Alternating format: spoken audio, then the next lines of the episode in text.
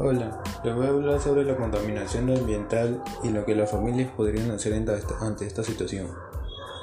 La contaminación ambiental es uno de los problemas que más aqueja a nuestra sociedad en los últimos tiempos. Las acciones irresponsables de muchos ciudadanos y ciudadanos han traído consecuencias graves al ambiente y han afectado en gran medida el bienestar de toda la población.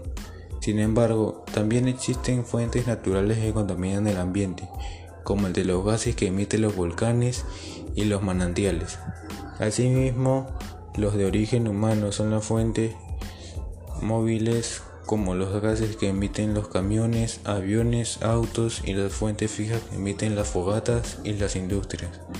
Por ello es importante proponer acciones que reduzcan los altos índices de contaminación y comprometernos con el cumplimiento en el favor del ambiente y la salud de todos los seres vivos.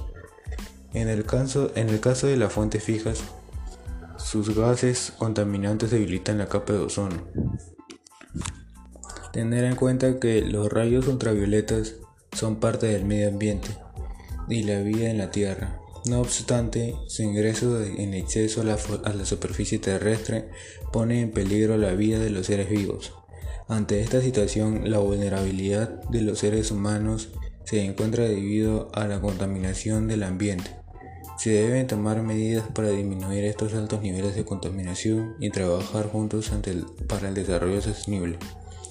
Por ejemplo, en vez de hacer uso de autos o ómnibus, es preferible caminar o manejar bicicleta para trasladarse de un lugar a otro. Además de realizar actividad física, se colabora con el cuidado del medio ambiente.